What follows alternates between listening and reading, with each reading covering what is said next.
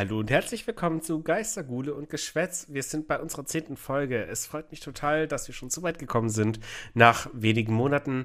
Äh, mein Name ist Stefan und mir zugeschaltet ist wie immer der wunderbare und gut aussehende Dominik. Domi, hallo. Einen schönen guten Abend wünsche ich. So, wir haben uns für unsere zehnte Folge, es ist ja ein kleiner Meilenstein, überlegt, äh, wir reden mal über einen besonderen Menschen in unserem Leben, in unserem Film, Leben. Aha. Äh, du hast dir das Thema ausgesucht und äh, ich fand es ja. gut. Ab dem Moment, wo du es genannt hattest, nee, das ist gelogen. Ich war skeptisch, weil ich mir erstmal dachte, fuck, was hat der eigentlich für Filme gemacht? Aber um wen geht's eigentlich? Und zwar heute geht's um den guten alten Guillermo del Toro. Du meinst Guillermo und, del Toro? Ja, und ich wollte nämlich gerade noch hinzufügen, ich werde auch den ganzen Abend bei Guillermo bleiben, und bis oh. in alle Ewigkeit. Oh nein. Oh nein. Ich, ja, ich, ich, ich habe so meine ganz eigene äh, Aussprache der, der Dinge. Ähm, ja, also das schon mal gleich vorweg. Hm. Äh, warum, ja. wa warum, warum?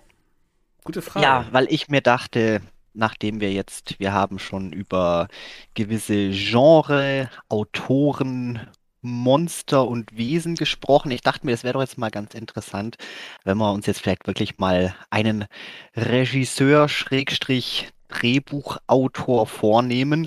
Ähm, und nachdem wir jetzt ja doch die letzten Folgen schon ein bisschen Berührungspunkte mit, mit dem Giamo hatten, in der Lovecraft-Folge kam man ja schon zur Sprache mit dem geplanten äh, kann man da Remake sagen? Gibt es da schon eine Verfilmung nee, von? Äh, das wäre tatsächlich die erste Verfilmung, genau. Dann genau die erste Verfilmung von Berge des Wahnsinns, da kam man schon zur Sprache. In Vorbereitung auf die, auf die Geisterfolge, da, aber dazu gibt es dann später auch mehr. Da bin ich dann natürlich noch mal ein paar Mal über den Giacomo gestolpert und es war irgendwie gerade so, dass ich mir so, ja, wieso nicht? Komm. Und man kennt ja auch doch so viel von ihm. Ähm, auch ja, wenn jetzt vielleicht auf, aufs erste Mal gar nicht so viel äh, einfällt. Und ja, da dachte ich mir, schlagen wir das doch mal also, vor. Ich würde mal sagen, die, die ersten Berührungspunkte, ähm, ja, ich sag mal, im popkulturellen Bereich, also wirklich so bekannt wurde er ja eigentlich dann mit den Auszeichnungen zu seinem Film aus 2018 Shape of Water da das erste Mal geschafft, dann eben zwei Oscars sogar, also direkt zwei Oscars abzustauben, was finde ich gerechtfertigt ist, weil er hat vorher schon gute Filme gemacht, darüber reden wir nachher. Er hat allerdings auch schon als bester nicht englischsprachiger Film äh, im British Academy Film Awards einen gewonnen für Pan's Labyrinth und ich glaube, das ist für gerade die Fans der Thematik ähm, auch ein sehr bekanntes Thema. Oh ja, also ähm, Pan's Labyrinth ja. war auch tatsächlich so es der war ein Film. Bombenfilm. Es war ein Bombenfilm, ja, muss man sagen, wie ähm, ja, kommen wir, kommen wir auch gleich oder später dann nochmal drauf. Ähm, was wollte ich sagen? Ach so, war auch so der Film, der was, wo bei mir es aus dem also wirklich den, den Namen dann Guillermo del Toro so bei mir so ins Bewusstsein Guillermo, gerufen ja. hat. Und ja, wo man dann wirklich so ein bisschen drauf geachtet hat. Davor, ja, wie gesagt, er hat ja schon einige Filme gemacht gehabt, aber ich bin auch immer jemand, ah, ich bin, ich bin immer gar nicht so, so tief involviert, ähm, was jetzt die, die, die Macher von einem bestimmten Werk angeht. Ich bin immer so, ja, das Ding ist gut, das gefällt mir, alles andere wäre so ein bisschen egal. Außer es etabliert sich dann halt mal so ein ähm, Erfolgsgarant, irgendeiner, wo man sagt, okay, wenn das mhm. von, wenn das aus dem seinem kreativen äh, Gehirn entsprungen ist, dann kann das ja nur gut sein. Oder dann ist das ein Must-See oder ein Must-Read oder ein was auch immer für mich. Und das war so ein bisschen bei mir so der Punkt, wo, wo das erste Mal so der Name Del Toro hängen geblieben ist und wo man dann ein bisschen mehr drauf geachtet hat. Ja, auf jeden Fall. Ähm, es kommt aktuell, läuft jetzt ganz neu, ich glaube seit vorgestern, also seit Donnerstag den. Wow. Ich muss kurz, ich muss kurz auf den Kalender schauen. Den 27. beziehungsweise Mittwoch, den 26. läuft ein neuer Film von ihm, äh, ein Psychothriller. Äh, ich dachte mir noch, ich könnte mir den jetzt anschauen, um quasi mich ein bisschen auf die Folge vorzubereiten, hab's aber nicht getan. Zum einen, weil keine Zeit und zum anderen, es wäre eh Käse. Man, ich will dann nicht so früh schon über die Filme reden, um halt komplette Spoilerwarnung rauszuhauen. Weil, also ja, wenn wir jetzt über Re Filme von ihm reden, die halt 10, 20 Jahre alt sind, dann okay, sehe ich nicht einen Spoiler-Alarm zu machen. Aber beim direkt jetzt erschienenen Film kann man das schon machen. Äh, nee, aber ich werde wahrscheinlich nächste Woche den mir angucken. Ich habe da großen Bock. Und, und, äh, und, es wurde jetzt noch was angeteasert von ihm, was jetzt auf Netflix bald erscheint. Er hat Pinocchio neu gemacht. Ja, sehr schön. äh, habe ich mal im Interview mit ihm gelesen, hat er schon lange Bock gehabt auf die, er mag die Geschichte scheinbar, keine Ahnung. Nee, doch, genau. Und ähm, nee, Netflix hat es angeteasert. Äh, also den Teaser-Trailer kann man sich schon anschauen auf YouTube. Einfach Pinocchio Guillermo del Toro oder Pinocchio del Toro eingeben. Das ist ein guter Folgentitel, Pinocchio del Toro. Na, mal gucken, vielleicht kommt was Besseres. Ja, mal, mal, mal, gucken. Aber ich glaube, über Pinocchio haben wir jetzt heute gar nicht so viel zum Reden. Das Einzige, äh, nachdem ich den äh, Trailer gesehen habe, ähm, das sieht auch tatsächlich so aus, als ob das ein, wirklich ein, ein reines, reine Märchenerzählung werden würde. So, was ja meiner Meinung nach dann, glaube ich, auch das erste und einzige Werk von, von ihm wäre. Zumindest weil, das einzige Werk, wo er halt dann auch alles gemacht hat, weil Märchenerzählungen hat er schon vorher gemacht. Äh, kann er ja. Also ich sag nur Herr, Herr der Ringe, der Hobbit. Ja, ja, ich meine jetzt ein bisschen mehr so im Sinne von ähm, FSK, keine Ahnung oder, oder FSK 6 oder keine Jugendfreigabe, sondern wirklich so ein Familienkinderfilm ohne, ohne ähm, ja, ja. den, halt den Ho Horroraspekt. Ja, das, das, wird, äh, naja, Hobbit ist ja auch eigentlich ein Kinderbuch. Und er hat ja mit das Drehbuch geschrieben. Ähm, also nicht alleine. Und übrigens, krasser Funfact, der hat irgendwann aufgehört, weil äh, er fand's kacke. Also einfach runtergebrochen auf einen Satz, er fand's kacke. Äh, aber das ist auch ein anderes Thema. Hier, Hobbit mit Peter Jackson, den Erben von Tolkien, gab es ja auch dann Riesendiskussionen, weil, naja. Ja, aber ja, wie gesagt, in, in, inwieweit da seine Vision auch noch mit drinne gesteckt ist nach tausend Drehbuch Rewrites und, und Umstrukturierungen und dem ganzen Chaos, das ist ja ohnehin fraglich. Also sehe ich jetzt auch nicht unbedingt als. Nö, ich meine, der war einer von vier Leuten, die, die da irgendwie das Drehbuch geschrieben haben. Ähm, ich fange einfach mal an. Äh, wir haben uns ja letzt, vor zwei Wochen entschieden, dass wir die Folge über Guillermo del Toro machen. Und ich hatte dann riesen Probleme, irgendwie äh, Filme von denen zu finden. Also ich habe Netflix, Amazon Prime und Disney Plus. Ich dacht, dachte, damit decke ich eigentlich alles ab. ja, aber dann, Pustekuchen. Es ist zum Kotzen. Also, ich, du warst nicht der Einzige. Ich dachte auch, ähm, der Toro, das ist eine sichere Sache. Zwei Wochen Vorbereitungszeit. Ich meine, das meiste kennt man ja eh schon. Ein paar Sachen einfach nochmal zum Auffrischen, nochmal reingucken. Ähm, aber es ist ja wirklich schier unmöglich, irgendwas irgendwas von ihm zu finden bei den gängigen Streaming-Anbietern. Und es hat mich jetzt auch ein bisschen genervt, weil ich mir dachte, oh, das wird so ein gutes Thema und da, da gibt es auch genug Stoff und alles, aber es Auf war ja wirklich, Fall. du kannst es ja komplett knicken. Es ist nirgends irgendwas verfügbar. Ähm, das Einzige, was du halt machen kannst für ein paar Filmchen, ist dann halt tatsächlich das Ganze dann nochmal zum mieten für drei, vier Euro, wo ich dann aber, hat man ja auch schon, sehe ich dann auch nicht so ganz ein, gerade so, gerade so alte Filme, ich, ah, ich zahle keine vier Euro, um einmal Hellboy auszuleihen. Der Film ist steinalt.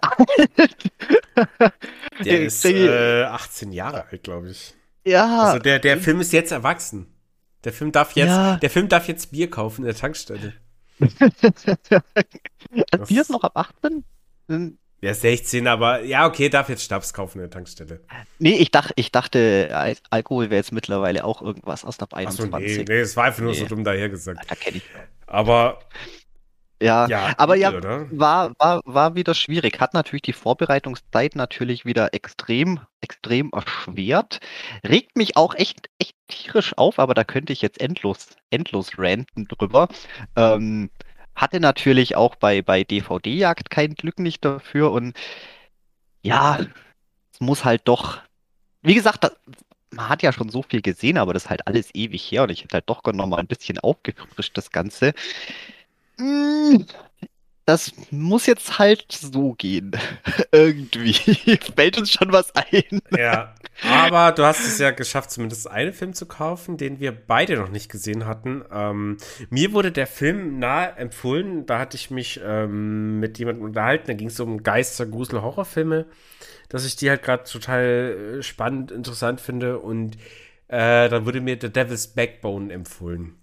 Und Genau. keine Ahnung, ich wusste zu dem Zeitpunkt nicht und ich habe diesen Aspekt vergessen, dass es ein Guillermo del Toro-Film war. Jetzt kamst du ja mit, äh, du hast dir den geholt. Und Ja. äh, dann hatten wir beide ja die wunderbare Idee, wir gucken uns den zusammen per Stream an. Was ja dann auch ganz wunderbar funktioniert hat. Es hat funktioniert, Nach, genau. nach einigen Anlaufschwierigkeiten. Naja, aber, Aber- äh, es hat funktioniert. Und was ich sagen muss am Schluss, ähm, es war nicht ansatzweise gruselig für mich zumindest. Also ich kann auch sein, dass ich da mittlerweile sehr abgestumpft bin, aber es war ein an sich wunderschöner Film. Also das war wieder, ich meine, was ich vorher von, von Guillermo del Toro kannte, war natürlich Blade 2 zum Beispiel, den er gemacht hat. Ähm, ja, Pacific Rim habe ich mal gesehen, wo ich irgendwie später festgestellt habe, was, das ist ein Guillermo del Toro-Film, what the fuck. Äh, Ja. Shape of Water natürlich habe ich gesehen und da war ich eigentlich raus. Mit, also ich kenne den Namen, aber dann war ich so ein bisschen raus. Die anderen Filme habe ich nicht gesehen. Mimik wollte ich mir jetzt noch anschauen, aber da habe ich eben das Problem, das du jetzt gerade angesprochen hattest. Er war halt nicht zu streamen Also- und ich habe mir schon extra Hellboy angeschaut die Woche. Ja, Weil du, hast, ihn- du hast ihn dir ausgeliehen für 3,99. Genau, bei fucking Amazon, weil ich hatte keine Wahl. Und, ähm, meine Freundin ist ja sowieso eher pro Superheldenfilme und ich eigentlich gar nicht. Und deswegen haben wir uns gedacht, gucken wir und komm, Hellboy, das machen wir. Und haben wir gemacht und reden wir gleich drüber. Auf jeden Fall, äh, ja, wir haben The Devil's Backbone gesehen. Ähm, seines Zeichens 2001 kam der raus. Ein eher Geister-Grusel-Horrorfilm. Und ich muss sagen, am Schluss war das für mich einfach nur ein wunderschöner Film. Also der, der, ja, Geister und so, das kam vor, aber die Thematik war ganz anders. Also allein wie der anfing schon mit diesem, mit diesem, das Kind ausgesetzt, so von wegen, ja, wann kommt mein Papa und holt mich wieder ab? Und äh, wir können mit dem Kind jetzt sagen, dass sein Papa nie kommen wird. Und dann ist er in diesem weißen Haus, in diesem mexikanischen Er spielt in Spanien. Spanien. Ja. Ich hätte gesagt Mexiko, weil Del Toro ist ja auch Mexikaner. Ja, das Aber gut. stimmt. Das stimmt. Na gut. Nee, aber das Aber spielt, spanischsprachig. zum, genau, irgendwann auch 19 in den 30ern oder frühe 40ern, halt zur Zeit vom Spanischen Bürgerkrieg, ähm, hat er ja auch, zur, oder was heißt zur selben Zeit, aber spielt auch in dieser Ära auch in Spanien eben Pans Labyrinth. Und Ja. da auch ein kleiner Fun-Fact, ähm, das soll angeblich auch eine Trilogie mal ergeben, früher oder später. Ja. Aber der dritte Teil, der, der scheint noch auszustehen. Da ist noch nichts Ja, ich angekündigt. glaube, da ist ähm, Del Toro auch einfach so ein bisschen, wie sagt man, ähm, nicht, nicht äh, nachhaltig. Nee, das ist ein dummes Wort. Ähm, der hat halt, wenn er keinen Bock mehr hat, dann hat er halt keinen Bock. Also der bleibt nicht am Ball. Weil das war ja nicht nur da, es ist ja auch eben, wie gesagt, bei Hobbit, sogar bei Herr der Ringe, er hätte ja eigentlich im Herr der Ringe Drehbuch schon mitschreiben sollen. Aber da gab es irgendwie finanzielle Schwierigkeiten wohl und deswegen hat er keinen Bock mehr gehabt und wollte es nicht abwarten und hat aufgehört. Ja, aber gut, das kann ich jetzt ja natürlich auch wieder, wieder verstehen, wenn es jetzt um solche Projekte geht, ähm, weil da, da setzt du ja quasi anderen Stoff um. Ähm, jetzt bei seinen letzten Werken, das waren ja schon wirklich seine, seine, seine Babys, seine Geschichten, seine Visionen und da will man ja auch nicht drängeln. Ich habe es jetzt nur mal angemerkt, dass da anscheinend auch eben nochmal irgendwie ein dritter Teil dazu geplant ist, eben das ganze Thema spanischer Bürgerkrieg in der Zeit. Ähm, Ja, und ich denke, da wird auch was, auch wieder was komplett Eigenes von ihm kommen. Und da soll er sich auch Zeit lassen, da pressiert ja keiner. Ich dachte mir jetzt nur, das wäre jetzt ganz, ganz interessant mal absolut. anzusprechen, dass da auf Ähm, jeden Fall auch noch mal einer kommt. Und ja, das ist eigentlich auch schon, wie du es ja schon angesprochen hast, es ist jetzt kein, kein richtiger Horrorfilm. Ähm, es, es ist, es ist typisch, typisch Jarmo. Er, er, er schafft irgendwie so. Also seine Filme sind alle sehr märchenhaft. Ähm, ja. Also reden der, wir jetzt zum Beispiel Pan's Labyrinth, äh, Shape of Water, das, das sind theoretisch auch so, so Märchenthemen. So ich sag ja, verlieben, das sind, das ver, verlieben sind, in ein anderes Wesen äh, oder einfach, einfach dieses, dieses an, diese andere Welt, dieses Erschaffen einer anderen Welt, um dir ähm, trotzdem grundgute Sachen zu vermitteln, was sie auch in Devil's Backbone hatten, würde ich jetzt sagen. Oder auch ganz, Hellboy zum Beispiel. Da hast du auch wieder diese Liebe zu einer anderen Person, die ja überhaupt nicht deiner, ja, einfach Ethnie, Rasse entspricht. Oder, oder, aber erzähl's mir fertig. ähm, ja, ähm, Seine Filme sind nicht nur Horror, da waren wir. Ah, ja, ja, ja, ganz genau. Also es sind, es sind Horrorfilme, aber was mir an, an, an seinen, seinen Werken so gut gefällt, ist, dass es in erster Linie, die sind immer erstmal alle als Märchen verpackt. Also ähm, unglaublich fantasiereich und er bedient sich ja auch wirklich bei sämtlichen Kulturen und Sagen und Mythologien. Der hat da ja auch ähm, ganz, ganz viel, viel, viel Input und interessiert sich für so viele Sachen, was er alles mit reinbringt.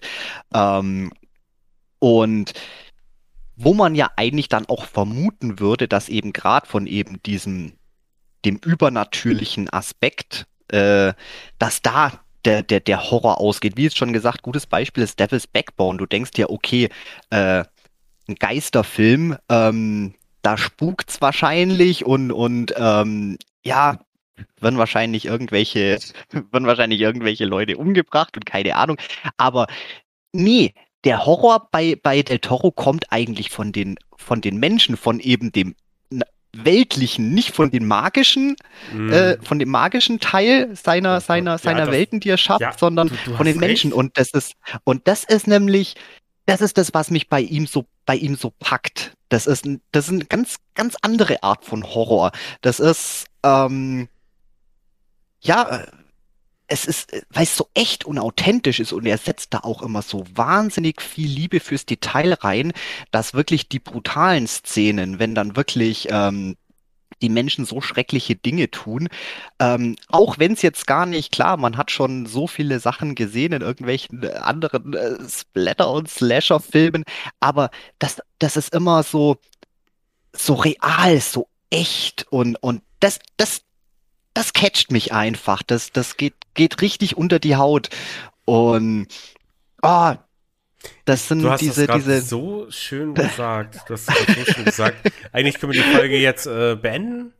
können wir, Äh, können wir, können wir Deckel drauf machen. nee, aber du hast ja recht. Und es ist zum Beispiel, ähm, ja, wie bei Devil's Backbone. Das war dann am Schluss nicht gruselig wegen diesem Geisterkram, der da halt so ein bisschen mitgespielt hat. Es war einfach dieses andere, was drumherum war. Dieser Junge, der jetzt in dieses Waisenhaus kam, irgendwo in, ich glaube, es war Mexiko. Es war immer noch Mexiko. Ich bin mir eigentlich ziemlich sicher, aber egal. Ich Weil bin mir ziemlich sicher, der spanische. Bürgerkrieg, der hat in Spanien gespielt, Ach so, stattgefunden. stimmt, stimmt. Das ja, okay, okay. Ja, den Fakt habe ich gerade vergessen. Na gut.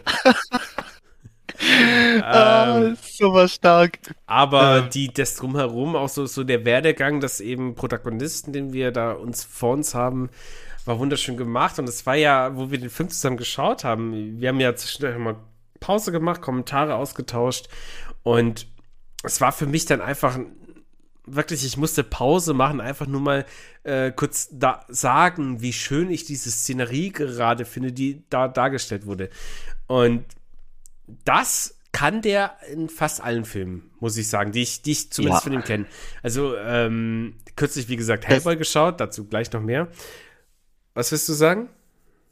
ich wollte auch sagen, das ist auch ähm, mit, spielt mit zu diesem magischen Ambiente mit rein, dass einfach seine, seine Bildsprache ist einfach so, so, so mystisch. Und Ja, jetzt auch nochmal. Beispiel Devil's Backbone.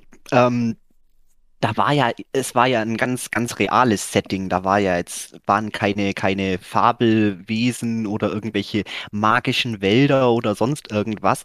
Aber trotzdem, so wie er die Sachen in Szene gesetzt hat und, und, und, und die, und die, und die Bildkompositionen und die Musik und die Musik dazu, und das war alles so, es hat einfach so diesen Märchenflair.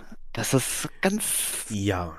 Auf, ganz schwer in Worte zu fassen. auf jeden Fall, also gerade der Soundtrack in Devil's Backbone war auch großartig umgesetzt. Ähm, fand ich mega gut, einfach. Und ja, was hat er dann gemacht? Dann kam ja so, kurz danach kam ja Blade 2 raus, wo ich bis heute nicht wusste, dass der von Guillermo del Toro war. Äh, Blade Mhm. 2 war für mich halt simple, stupide Action. Hier Vampire, Daywalker, Wesley Snipes, fertig. Ich habe nur in Erinnerung, dass ich den zweiten eigentlich auch ganz geil fand. Den ersten fand ich, ich glaube nicht mal besser. Ich glaube, ich fand den zweiten sogar cooler. Ähm, und da hat ja zum Beispiel schon Ron Perlman mitgespielt, der ja in seinem Film zwei Jahre später, Ist- Hellboy, die Hauptrolle Ja. war. So, und das ist jetzt ein Fass, das ich aufmachen muss. Ähm, ich habe Hellboy nie gesehen. Ich bin auch irgendwie, ich fand früher so die Idee, Superheldenfilme kommen jetzt raus, so Batman, die, die, ja, die alten Sachen kennt man ja alle, aber das mit Christian Bale, die Batman-Reihe war für mich großartig. Und dann kam diese ganze Marvel-Sache raus und das war mir dann zu viel. Also da habe ich dann einfach abgeschaltet, auf Durchzug geschaltet. Ich fand die auch teilweise, mir hat's nicht gefallen. Es ist mein persönliches Empfinden. Sorry, verklagt mich, ist mir egal. Ja, deswegen habe ich mich auch geweigert, sowas wie Hellboy zu gucken. Jetzt, wo ich wusste, äh, wir reden über Guillermo del Toro und du hast gesagt, Hellboy ist ziemlich gut und es ist ein Guillermo del Toro-Film, dachte ich mir, ah gut, den gibt's eine Chance. Wir haben ihn geguckt diese Woche. Übrigens für, wie vorhin schon erwähnt, Geld. Den gibt's ja nicht im Stream. ja, den gibt's glaube ich Ja. bei, bei Sky oder so, aber Sky, also Sky ist der letzte Verein, den ich irgendwie äh, abonnieren Alles möchte. hat man ja dann auch nicht. Ich habe Hellboy geguckt und ich bin zwiegespalten. Zum einen fand ich den Film ein bisschen kacke, weil halt dieses typische Superhelden-Ding, Ron Perlman ist so cool, wie jeder Superheld, das ist so cool, er hat die Plot-Armor, ja, er überlebt das. Ich weiß, es gibt einen zweiten Film, er muss es überleben. Es macht den Film halt nicht spannend. Was ich aber richtig geil fand, war die Cthulhu-esken Einspieler. Und zwar vom, im Sinne von, wo ihm der, ich weiß nicht mehr wer, äh, ihm quasi sagt, ja, so wird die Welt in Zukunft stattfinden. Hellboy wird ausrasten, Hellboy wird anders werden. Und dann kommt halt, dann kommen die Wesen aus der anderen Welt. So durch dieses Tor, das die erschaffen haben. Und dann hast du halt diese, diese Tittenfische, die da so durch, durch unseren Wol durchs Wolkenmeer fliegen. Und das war geil. Und da dachte ich mir, okay, darauf hätte ich Bock. Darauf hätte ich Bock. Und das war wiederum, wie wir schon vor ein, zwei Folgen geredet haben. Ja, ich möchte, dass Guillermo del Toro Lovecraft verfilmt. Also, wirklich. Ja. Okay, es ist jetzt aber interessant, dass du dich jetzt äh, gerade bei, bei Hellboy nur auf, nur auf die Lovecraftian Elemente noch mit, äh, dass die dir jetzt eigentlich am stärksten mitgefallen haben, weil ich finde, Hellboy ist eigentlich auch ein gutes Beispiel. Ich meine, klar ist es eine, ich sage jetzt nicht Superheldenverfilmung, weil Hellboy ist eigentlich äh, kein klassischer Superheld. Ähm, habe ich ja schon mal angesprochen, Mike Mignola ist auch ein, ein, ein wahnsinnig genialer äh, Comic-Zeichner und natürlich auch äh, Schreiber. Ja. Und ich muss zugeben, äh, ich habe bis, bis heute noch so gut wie gar nichts von ihm gelesen, immer nur damit geliebäugelt. Faszination ist auf jeden Fall da, deswegen war ich dann auch ganz froh, als da tatsächlich auch eine Verfilmung rauskam, denke ich mir, okay, zumindest mal ein bisschen was davon gucken.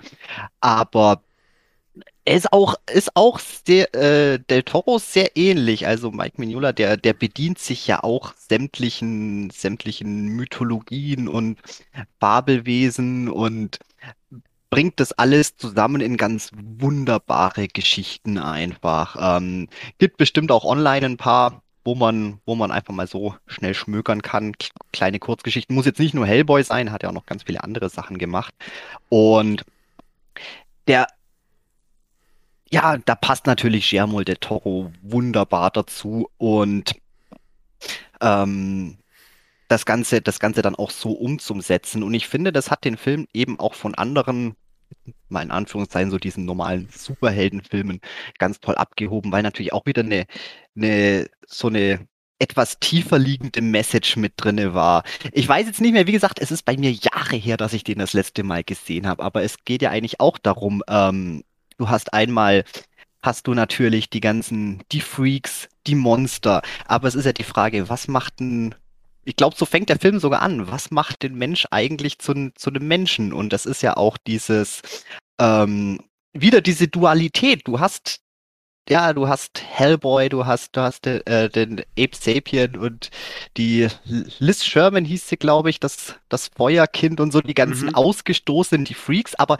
die sind ja eigentlich viel menschlicher als die Antagonisten. Ich meine, guckst dir an, Rasputin, gut, magische Fähigkeiten hat, was er sich im Laufe der, der Zeit angeeignet hat, aber er ist eigentlich auch ein, ein Mensch. Kronen, der alte Nazi, ähm, was war denn, Oberst oder sonst irgendwas.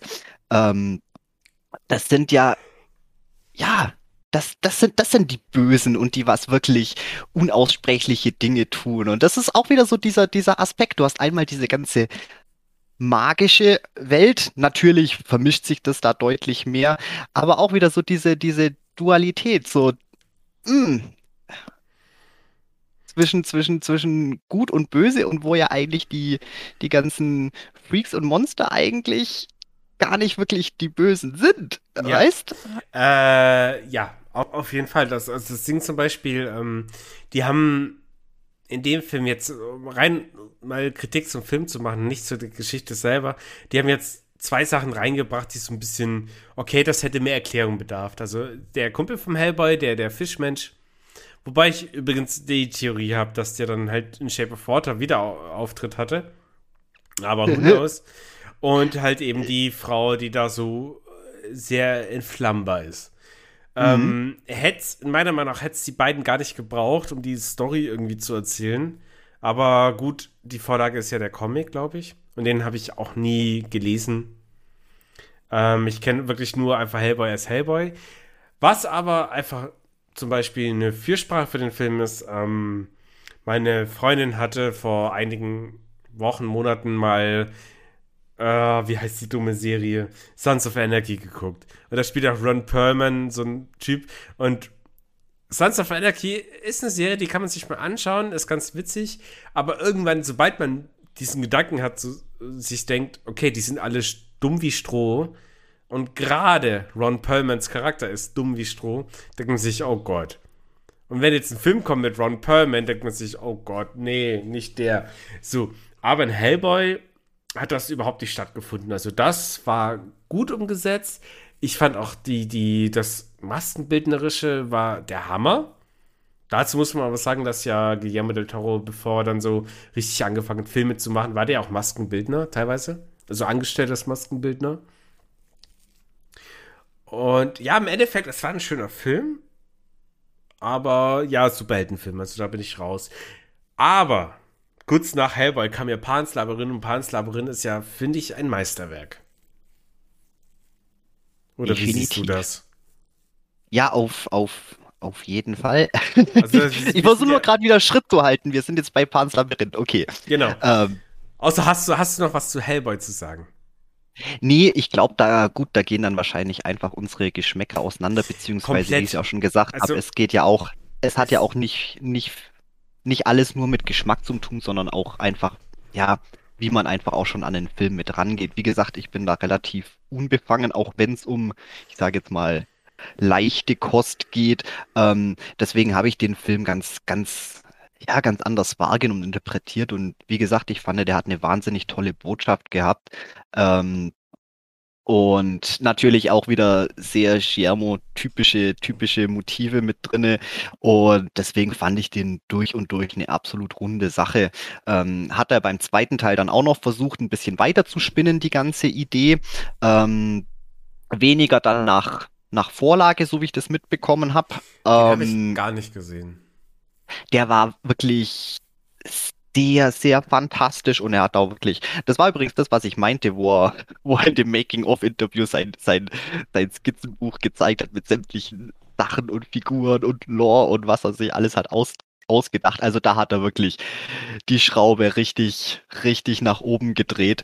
Ähm, gut, da war jetzt, ähm, war dann ein bisschen viel, weil ich fand eigentlich der erste, der hat, hat das schon ganz, ganz gut auf den Punkt gebracht, was er, was er, was er sagen wollte. Ähm, trotzdem auch visuell auf jeden Fall sehenswert. Und Okay. ja, ich denke, dass das einfach nur zu, zu Hellboy. Ich glaube, ich habe fertig. Jetzt können wir Ja. zu Pans Labyrinth gehen. Ja, Pans Labyrinth, ähm, dachte ich mir neulich auch, äh, würde ich gerne noch mal angucken. Äh, ich habe den mal gesehen und ich, ich weiß, ich fand den Film ziemlich geil. Und das ist auch ein Film für meine Freundin, weil das ist eigentlich, er wirkt so ein bisschen wie halt so ein Märchen in düster. Und ich meine, das fängt ja auch wieder an, eben wie wir es vorhin schon hatten im, ja, Zweiter Weltkrieg, Spanischer Bürgerkrieg so mäßig. Äh, das Ding ist, ich habe mir dann aber den Film halt nicht angeschaut, weil es ist auch wieder wie, ja, hinter einer fucking Paywall. Ich musste wieder einen einzigen Streamingdienst holen. Und äh, nee, also Sky will ich gerade nicht. Will ich nicht holen. die haben so viel Dummes gemacht, die sind so beschissen. Die Sky-App, ähm, kurzes Ding. Ich habe damals, äh, irgendwann wollte ich Game of Thrones gucken. Es war, ich habe mich lange Zeit gewehrt, irgendwann habe ich gesagt, okay, scheiß drauf, ich guck's jetzt. Und dann hieß es, ja, die gibt's halt nur auf Sky oder halt äh, illegal zu streamen, also so Kino.to und, und wie die ganzen Dinge heißen. Dann habe ich gesagt, ja komm, weißt du was, mein Mitbewohner hatte die Sky-App. Also er hat dafür bezahlt, er hatte das. Und wir haben es auf der PlayStation 4 eingerichtet, was halt für mich mein Streaming-Medium auf dem Fernseher war, weil sowas gucke ich halt gerne auf dem Fernseher. Äh, ja. Die App ging teilweise gar nicht, bis überhaupt nicht. Ich äh, musste jede Folge äh, wirklich hoffen, dass es irgendwie funktioniert, dass ich die nächste Folge gucken kann. Und ich meine, wenn du bei so einer Serie schon gehuckt bist, dann willst du weiter gucken. Du willst da nicht irgendwie gucken, dass du überlegen musst, äh, ja, wie kann ich die nächste Folge starten? Nein, du willst jetzt weiter gucken, du willst es bequem haben. Deswegen habe ich doch diese App. Ging nicht, ging nicht. Äh, am Schluss war meine Ausrede und äh, ja, Anwälte verklagt mich. Ist mir egal, vielleicht ist es auch nur Fake, was ich gerade sage, aber ich habe burningseries.to auf der PlayStation Browser App. Und ich meine, ich glaube, das Schlimmste, was noch schlimmer als der Edge-Browser von Microsoft ist, ist ein PlayStation-Browser. Aber da hat das halt verdammt nochmal funktioniert. Interessant. Mega krass. Naja, zurück zu Sky. So, die haben irgendwie die meisten Vorrechte zu den Ach so, wir haben sind noch bei Sky. Ja. Ja, weil ich konnte die App nicht benutzen, also es war einfach Käse. Ähm, die haben die meisten Vorrechte. Ich wollte Panzer aber wieder gucken. Ich habe eigentlich, worauf ich im Endeffekt hinaus will, kaum noch einen Plan von der Story. Ich weiß nur, ich erinnere mich an zwei Dinge. Ich fand den Film mega gut und äh, das Monster mit dem Auge in der Handfläche. Und das war Ja, für mich Pale Man. Yes. Ja. yes. Ist auch, ist auch äh, Pans Labyrinth. Also ich denke an jeder, der den Film gesehen hat, das erste, was sofort in, in den Kopf springt, ist der, ist der Pale Man.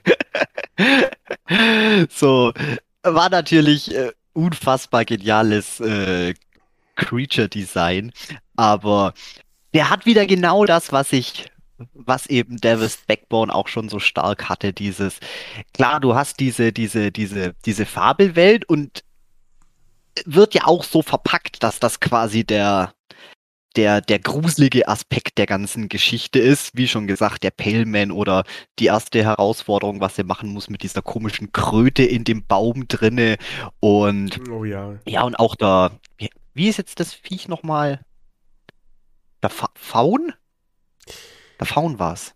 Ich glaube, ja, ich glaub, das Ding hieß ich meine, der, Faun. der Film hieß Das- ja auch, der Film hieß ja auch eigentlich äh, El Labyrinto del Fauno. Also der Faun ist ja Ah. quasi.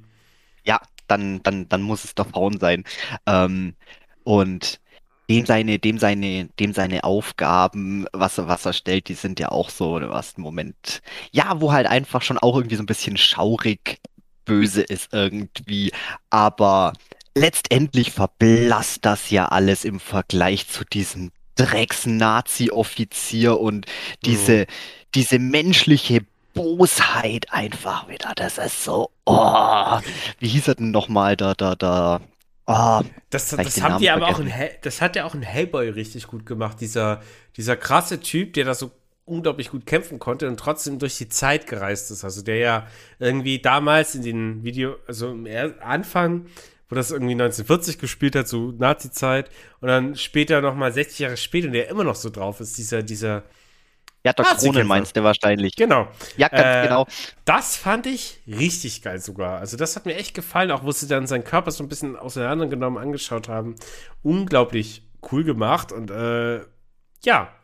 Ja, wobei das ist, das ist eine, das ist schon wieder eine andere Art. Das ist, das ist, das ist das, was ich meine. Ich meine, gut, Hellboy, der war war jetzt nicht so, so schwere Kost, sage ich mal, und es war ja doch sehr Fantasy-lastig.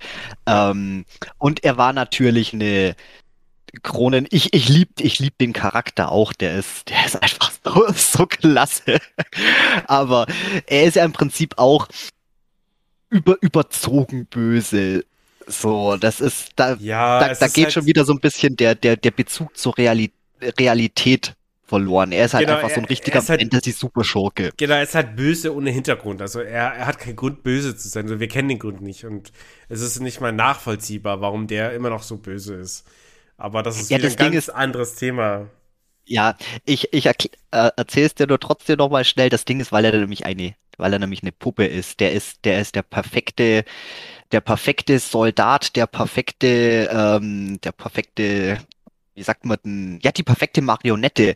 Ähm, und der wird ja eigentlich auch nur von Rasputins Magie, beziehungsweise mhm. die Ische, die was ja, die was ja auch irgendeine Nazi-Offizierin war, denen ist der natürlich komplett ohne eigenen Willen, führt der einfach nur ihren Willen aus. Also ist im Prinzip ja die die perfekte Marionette, nennen wir es einfach, ja, einfach okay. so. Er mhm. selber hat ja keinen Antrieb.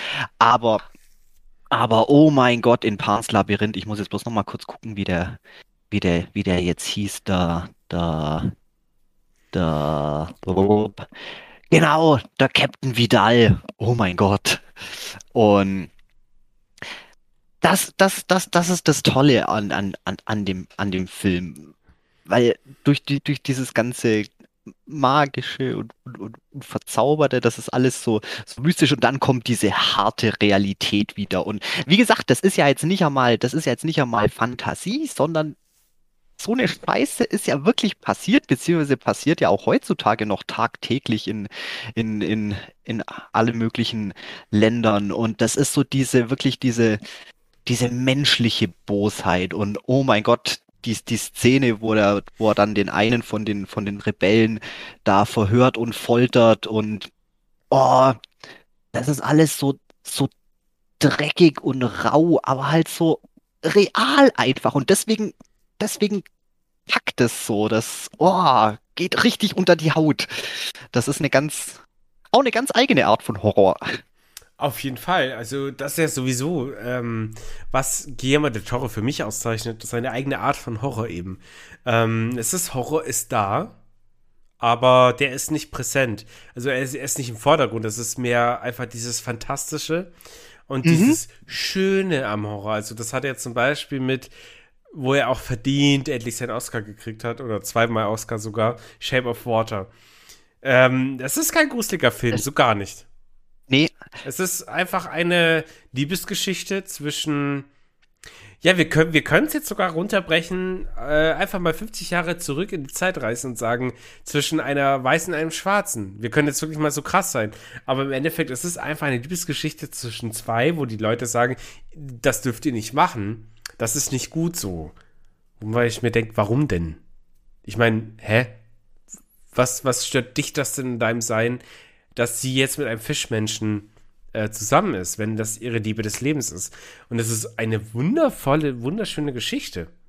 Und das ist eben das Ding. Also ja, der Horror ist da. Also im Sinne von Fischmensch. Würde ich sagen, das sind wir wieder back to Lovecraft, back to the roots. Aber. ist nicht alles immer Lovecraft, nur weil es fischig ist. Ja, ich hatte jetzt eigentlich ein bisschen hey, mehr mehr Vibes von, von, von äh, Creature of the Black Lagoon. Nee, Aber- nee ich bin gerade immer noch dabei, die ganzen Kurzgeschichten zu lesen. Deswegen bin ich grad, für mich ist gerade alles Ja, to the das ist alles Lovecraft. Genau. Das ist auch ein guter Folgentitel. Das ist ist, okay. ein, das ist ein richtig guter Folgentitel, weil äh, Unendlich Lovecraft hat ja auch ziemlich viel. ge- Nee, machen wir nicht. Ähm, nee, aber das Ding ist. Clickbait. Ja, Clickbait. Ja, Auf jeden Fall. mach Nein, äh, das Ding ist einfach dies, diese, diese Geschichte über halt, naja, es spielt ja sowieso schon in den 60ern, glaube ich. Ja, spielt in den Ich, 60ern. ich glaube, ja. Und naja, halt diese heimliche Liebe und dann dieses, diese, dieser Hang zum Exotischen, dieser Hang zum einen anderen We eines anderen Wesens, aber halt wirklich nicht eben, ja, weiße Frau, schwarzer Mann, schwarze Frau, weißer Mann, keine Ahnung, sondern eben anderes Wesen, ein komplett anderes Wesen. Ist auf jeden Fall, mu muss ich zugeben, so hat, so hatte ich den Film noch gar nicht interpretiert. Zugegeben. Das nee, ist, aber das ist, das ist verdammt, verdammt interessant. Ja, dass da, dass da dieses Motiv da auch noch mit, mit reinspielt, da, das hatte ich noch gar nicht auf dem Schirm. Eben. Und halt dieses Drumherum. Also klar, das Wesen ist ein Forschungswesen, die mussten das erforschen, aber warum denn? Nur, nur weil wie, weil wie, weil er anders ist, so, lasst sie doch, lasst sie doch leben. Und das ist immer so das Ding, ein, ein ganz großes Thema unserer heutigen Gesellschaft, was alle so, gerade die Leute, die auch am meisten danach schreien, so, lasst, lasst die Leute doch Leute sein, so, ja, dann, aber du bist doch gerade der, der darüber schreit. Hör auf damit, lass die Leute einfach Leute sein. Und wenn sie halt Bock auf diesen Fischmenschen hat, warum nicht? Und fand ich schön. Und das fand ich eigentlich das Schönste an diesem ganzen Film, dass er diesen Rassismus komplett weggebrochen hat. Also es geht nicht mal um Rassismus, es geht einfach nur um, okay, es ist eine andere Biologie. Es ist, ihr dürftet eigentlich nicht zusammen sein, weil ihr biologisch nicht kompatibel seid. Aber wer sagt das denn? Wer bestimmt das denn? Und ähm, körperlich biologisch kompatibel, ja, vielleicht nicht, aber äh, geistig biologisch kompatibel ist noch ein ganz anderes Thema. Und ja, das kann man Ja. auch in ganz strange Richtungen ziehen. Leute, die halt in Tiere verliebt sind oder in Gegenstände, also so Objektophilogie, keine Ahnung, wie das Wort heißt. Ist mir egal. Aber es gibt, Also ich ja Leute, die auch, es gibt ja Leute, die halt so einen Baum verliebt sind oder so. Dür dürfen Mhm. sie ja. Und im Endeffekt, hey, wenn sie damit keinem wehtun, warum denn nicht? Und genau das sagt der Film aus. Und deswegen bin ich auch so froh, dass der Film Oscars gewonnen hat, weil ich finde, genau diese Aussage sollte sehr viel mehr publik werden. Ja, Ja, das stimmt. that's Nee, wie gesagt, das, das, ist- das ist auf jeden Fall ein ganz, ganz interessanter Input noch, noch mit rein. Ja, ich weiß nicht, warum das komplett an mir, an mir vorüberging. Diese, diese, diese, diese, nicht diese Anspielung, aber dieser, diese, dieser Aspekt von der ganzen Sache. Natürlich, äh, klar, dass, dass das ganze Stichwort ver, verbotene Liebe und, ähm, aber jetzt habe ich komplett vergessen, was ich eigentlich sagen wollte. Ähm, Ja, ich glaube, du wolltest halt auf das andere hinaus, einfach auf dieses ähm, Horroreske, nehme ich an. Was halt da immer noch dazwischen spielt. Also so, auch das ist ja, man lässt sich ja auf was ein, was ja völlig neu ist. Also im Sinne von, ähm, okay, krass, da ist ein Typ, der sieht aus wie ein Fisch, aber er ist halt irgendwie doch ein Mensch, keine Ahnung. Ähm, den kennt niemand vorher. Und jetzt habe ich irgendwie Bock auf den, weil der ja trotzdem sehr interessant wird und so. Und auch das spielt, also auch, auch die Neugier, das, der, der Deckungswille des Menschen. Ich muss einfach sagen, im Großen und Ganzen, der Film hätte vielleicht mehr Oscars kriegen sollen, aber er hat zumindest die zwei, die er bekommen hat, redlich verdient. Das war ein wunderschöner Film und er hat einfach nur Spaß gemacht. Und da ist auch wieder so ein Ding, was mir an Guillermo del Toro sehr gefällt, ist äh, die Auswahl des Soundtracks. Der war jetzt bei Hellboy, fand ich den generisch okay. Es war nichts Besonderes. Bei Davis Blackburn fand ich den wunderschön für die Zeit damals. Und bei Shape of Water fand ich den einfach nur toll. Der Soundtrack hat einfach nur eine gute Laune erzeugt. Also noch nebenzu, neben, neben diesem ganzen dramatischen Ding, also weil das ja ein Forschungsexperiment war und sie ja irgendwie die Putzfrau war in diesem ganzen Forschungskomplex. Und ich glaube, das zieht sich auch so durch all seine Filme irgendwie. Also Pan's Labyrinth sowieso, Blade 2. Blade 2 ist mir auch in Erinnerung geblieben. Auch wegen, wegen passenden Songs zu passenden Szenen. Das, haben die, das hat er auch gut hingekriegt. Und, ah, scheiße. Mich hätte so interessiert, wie wäre es bei Mimic gewesen. Ich hätte so gern Mimic geguckt. Ähm, Oh, Allein schon, weil ich gelesen habe, Josh Brolin und Norman Reedus spielen mit. Josh Brolin eine wichtigere Rolle, Norman Reedus wohl eine, nur eine Nebenrolle, weil der erscheint auch nicht auf den ganzen Plakaten. Aber ich hätte so Bock gehabt. 1997 Mimic mit Norman Reedus. In der Zeit, wo er noch Model war. Weißt du? Mega gut. das wäre schon klasse gewesen. Ja, ich kann mich aber auch kein Stück mehr an den Film erinnern. Wie gesagt, ich hätte Hast mir jetzt auch gerne geguckt? nochmal. Ja, vor 100 Jahren, das war Mhm. so relativ, ja, kurz nachdem der rauskam, aber da kamen so viele in dieser ganzen, ähm, in dieser, in dieser Richtung raus. Wie gesagt, da gab es ja Mimic und, oh Gott, The Faculty und, und, und Species und, Mhm. ah, glaub auch nochmal irgendein, das hundertste Remake von, von The Body Snatchers. Das war, war da gerade so ziemlich Trend, so dieses irgendwelche Monster oder Außerirdischer in, in menschlicher, in menschlicher Gestalt, Verwandlung, dieses ganze, wem kannst du trauen? Ah, wer ist schon, wer ist schon, wer ist eigentlich schon gar nicht mehr da? Wer ist bloß irgendein Replikant oder Insekt? Und wie gesagt, da gibt es so viele und da hat man den auch geguckt. Also ich weiß, dass ich ihn gesehen habe, aber ich könnte mich jetzt Krass. echt keine Details mehr erinnern. Ich weiß nur, dass ich den damals nicht sonderlich prall fand. Aber das war auch noch, ja, wie gesagt, man war recht jung. Ja. Jetzt heutzutage täte ich ihn vielleicht nochmal mit ganz anderen Augen gucken und vielleicht hätte er mir dann auch besser gefallen. Damals ging der so ein bisschen unter, aber wie gesagt, ich, ah, da gab es so Also, viel in der Richtung. Ganz ehrlich, ich glaube, hätte ich The Devil's Backbone ohne Kontext gesehen, ähm, so im Sinne von, ich bin gerade dabei, irgendwie gruselige Filme zu gucken, ähm, ohne dass wir jetzt eine Guillermo-Folge machen oder dass ich wusste, dass es ein Gu- Guillermo-Film ist. Ich glaube, dann hätte ich den nicht so gut gefunden. Ich glaube, da hat auch ein bisschen so mein Fanhype mit reingespielt. Aha. Und ich kann mir vorstellen, dass es bei Mimic ähnlich passiert wäre. Ich finde zum Beispiel Pacific Rim, wo ich ja nicht wusste, dass es auch ein Guillermo-Film ist. Ich fand den grauenvoll kacke. Und jetzt findest du ihn geil. Nee. Ich habe mir ja nicht nochmal geguckt, weil ich ihn kacke fand. Äh, das so. wird sich ja auch nie, einfach nicht ändern. Äh, ich werde ihn bestimmt irgendwann mal anschauen, wenn ich halt gar nicht weiß, was ich gucken will an so einem gewissen Sonntag, wo man halt nichts macht. Aber äh, nee, ich finde das interessant und ich habe ja irgendwann mal dann äh, bisschen gegoogelt, so was der noch so macht. Mal abgesehen als Regisseur, der macht ja auch Produzentenarbeit, der macht ja auch ausführende Produzentenarbeit. Er ist eben, wie gesagt, Drehbuchautor.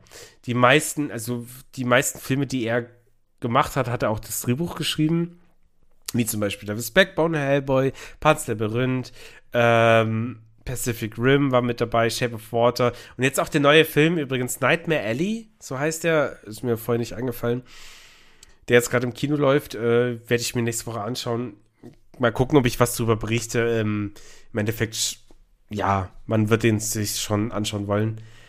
Aber der hat ja auch so völlig andere Sachen gemacht, wo man sich denkt, okay, das ist komisch, dass er das macht. Also zum Beispiel Kung Fu Panda 2, der gestiefelte Kater.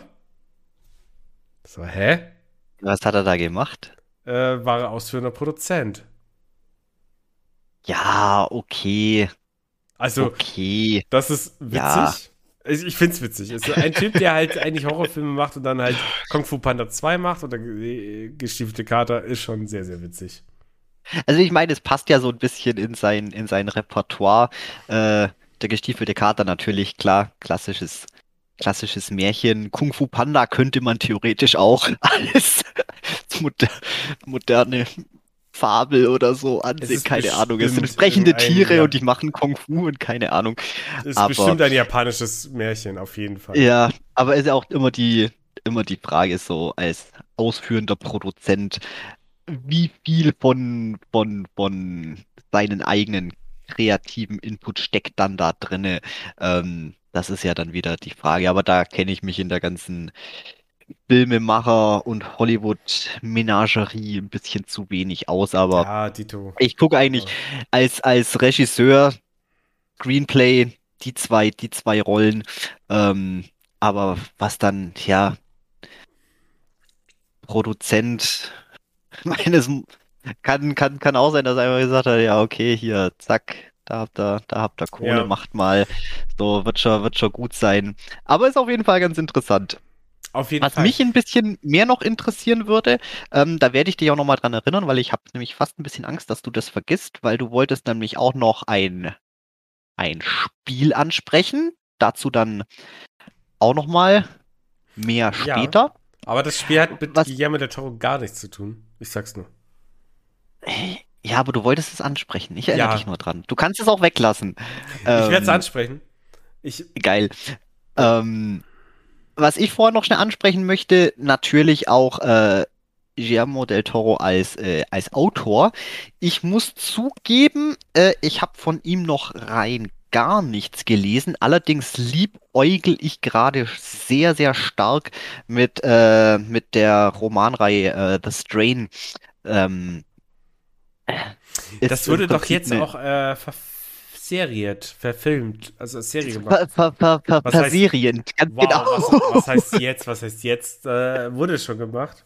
Ähm, Ja, wo ist er ja, auch glaub ich- die erste, der hat die erste Folge gemacht. Also es ist Mhm. produziert und Re Regie geführt und dann nicht mehr. Deswegen Okay. kein Plan davon, aber Ja, aber die, äh, die Romanreihe, kann man mit drei Büchern, kann man das Reihe nennen? Doch, ist eine, Ja. ist eine, ist eine Reihe. ist eine Reihe. Ähm, die, die hat aber, glaube ich, auch äh, co-geschrieben mit noch irgendeinem anderen Autor. Aber das hört sich verdammt gut an. Vor allem wieder Vampire. Habe ich auch so das Gefühl, Giacomo hat schon auch so ein kleines Faible auch für Vampire. Also, wenn man mal so seine, seine, seinen Backkatalog guckt, sein, oder sein Portfolio, nennen wir es so, sein Portfolio, kommen da doch schon auch immer wieder Vampir- oder Vampir-Themen ganz gerne mit vor. Ja, also da scheint er schon auch so ein bisschen Faible für zu haben. Was ich gemacht habe, ich habe mal ins Hörbuch reingehört, die erste, keine Ahnung, erst ein paar Kapitel. Mehr gibt es leider zurzeit nicht umsonst. Zum Lesen habe ich keine Zeit, aber ich war neugierig. Deswegen habe ich mir das einmal rangehört und das ist gar nicht, gar nicht schlecht. Also ich Okay. bin, ich bin, ich bin hooked. Wenn ich jetzt natürlich noch ein bisschen mehr, mehr Geld auf der Seite hätte, hätte ich mir auf jeden Fall zumindest schon mal die Bücher holen. Dann hätte ich es jetzt zumindest schon mal dastehen und hab dann vielleicht auch irgendwann noch mal Zeit und Muße da mal rein, rein zum Linsen. Aber äh, wahnsinnig interessant. Es hört, Okay. hört sich gut an. Ja, Hat mich gut. auch gleich so ein bisschen an ähm, Blood Red Sky erinnert. Wo ich Ah ja. erzählt habe, der Genau. genau, Vampir im Flugzeug. So ähnlich fängt, fängt die Geschichte an. So. Und nee, wahnsinnig geil. Ich bin angefixt. Also, da habe ich Bock drauf. Sehr gut. Ich möchte jetzt gleich noch abschließend was zu Del Toro sagen. Also abschließend, ähm, ich würde mir wirklich wünschen, dass Guillermo del Toro zukünftig, äh, zukünftig mehr, also er überhaupt erstmal diesen einen Lovecraft-Film macht und dann auch mehr. Weil ich finde, allein durch Shape of Water oder ein Hellboy eben auch dieser, dieser Fischmensch, der da ich kenne den Ursprung nicht, weil ich kenne den Comic nicht. Und auch sonst, der hat, der hat gute Ideen, auch mit Pacific Rim. Du hast, du hast ähm, Leute, riesengroße Dinge, die gegeneinander kämpfen. So. Und ich glaube, der hat großes Potenzial, als ein guter Lovecraft-Regisseur zu werden. Und ich finde, vieles von Lovecraft sollte verfilmt werden, weil vieles ist einfach mega gut. Und ich meine, wir hatten es ja, es gibt viele Verfilmungen, ja, aber die sind halt meistens, also sie sind einfach entweder nicht bekannt oder einfach schlecht oder beides oder ja, der bekannteste ist halt die Farbe aus dem Ei mit, mit Jack, hier, Nicolas Cage. ich wollte gerade Jack, Jack Nicholson sagen. Ähm, abschließend, abschließend will ich sagen, einfach nur, ich hoffe, es passiert mit ähm, Die Berge des Wahnsinns. Ich hoffe, er wird gut, weil ich dadurch hoffe, dass er dann mehr macht. Ja. Genau. Mein, mein abschließendes Wort, wenn wir denn jetzt schon wirklich den Deckel drauf machen. Ich hätte noch so viel zu erzählen. Ich hätte noch so viel, aber gut. Ähm, Wir haben leider nicht so viel Zeit. wir haben leider nicht so viel Zeit. Müssen wir doch noch mal ein paar extra Minuten kaufen. Demnächst. Ähm, ja, was will ich noch abschließend sagen? Ja, wie gesagt, ähm, Del Toro für mich einfach, er hat einen ganz eigenen Stil, deswegen feiere ich äh, so gut, so gut wie alle Filme. Am tollsten sind natürlich die, wo wirklich sein, äh, seine eigenen Visionen und Ideen besonders deutlich Wo er halt auch wirklich komplett den Film gemacht hat. Also Regisseur, genau. Produzent und äh, Drehbuchautor war. Ähm, Genau. Ich finde einfach, das Schöne. Ja. Der, der, der zieht das Schöne aus dem Film raus. Also er zeigt einfach, dass auch im horroreske Themen oder, oder fantastische Themen wunderschön sein können. Und das Ja. hat mir, glaube ich, am meisten der Film The Devil's Backbone gezeigt. Ja. Jetzt habe ich trotzdem komplett den Faden Sorry, verloren. ich habe dich Ähm, so hart unterbrochen, aber ich musste ja. einsteigen bei dem.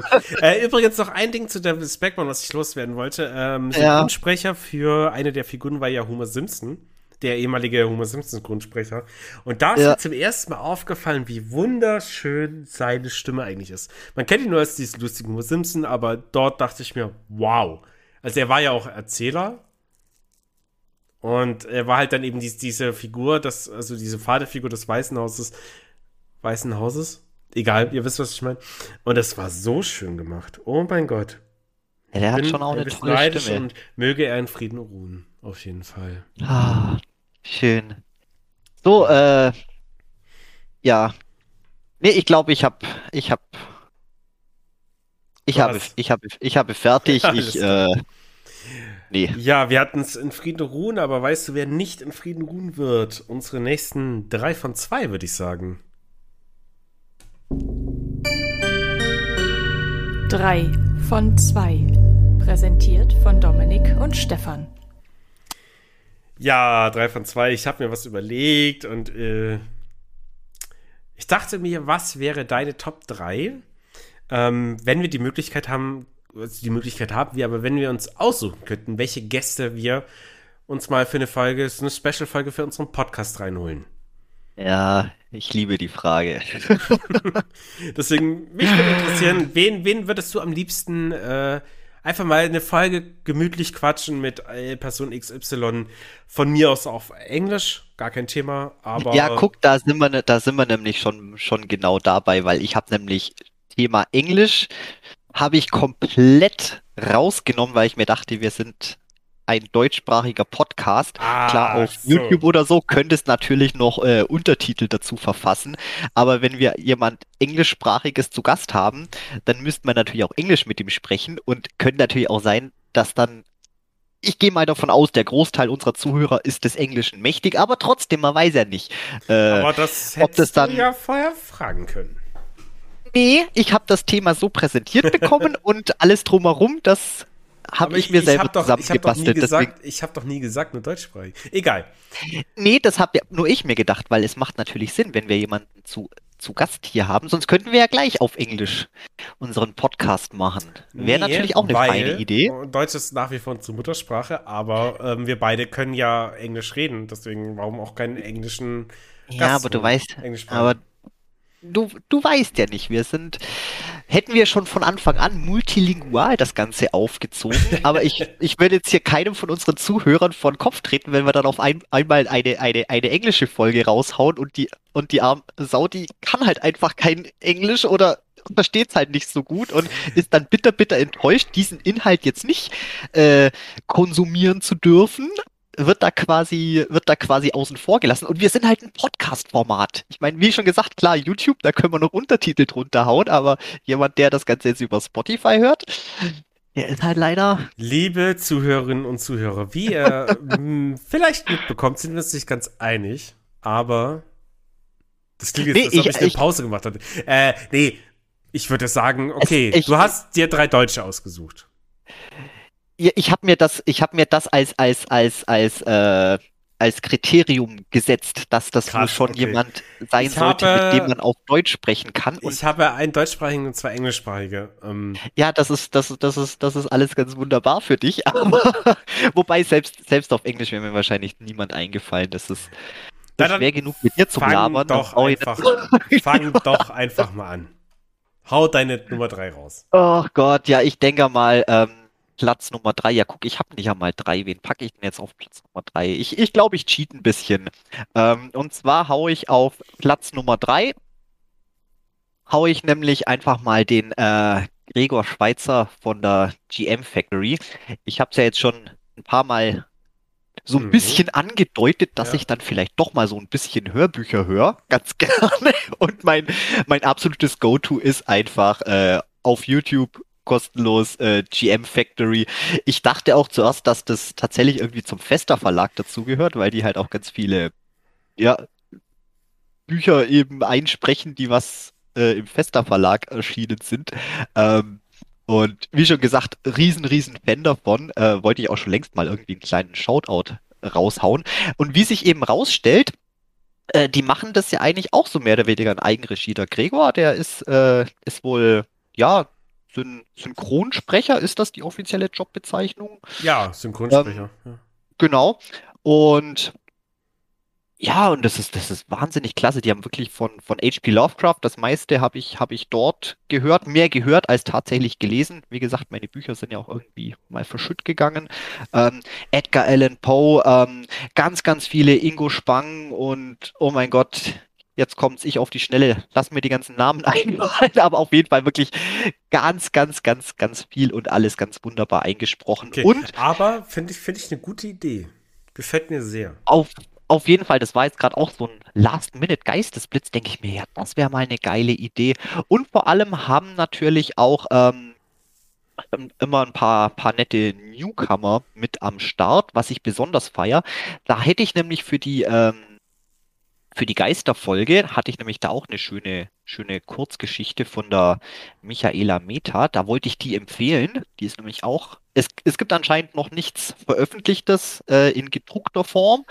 Aber wer auf jeden Fall paar, paar gute Kurzgeschichten von ihr hören möchte, gibt es auch auf der GM Factory und da gab es eine ganz tolle Geistergeschichte. Das war irgendwie der, oh, was war es denn?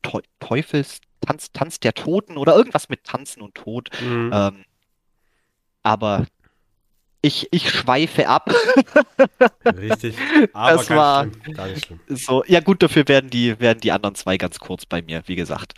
Ähm, das wäre jetzt erstmal meine Nummer drei. Ingo Spang, Shoutout an die GM Factory, gibt's auf YouTube, hört's euch an. Äh, die haben auch einen Patreon-Account, den ihr könnt auch Geld da lassen, wenn euch gefällt, was denen gefällt. Aber bevorzugterweise natürlich erst einmal uns ein bisschen was zukommen lassen.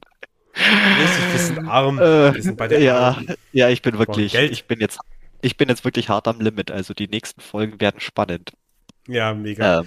Äh, okay, ähm, ich finde ja, das eine gute du, Idee du von dir. Ich finde das eine gute Idee von dir. Ähm, durchaus mega interessant. Äh, für mich wäre es also, ich habe auch, wir werden vorher noch ein bisschen diskutiert.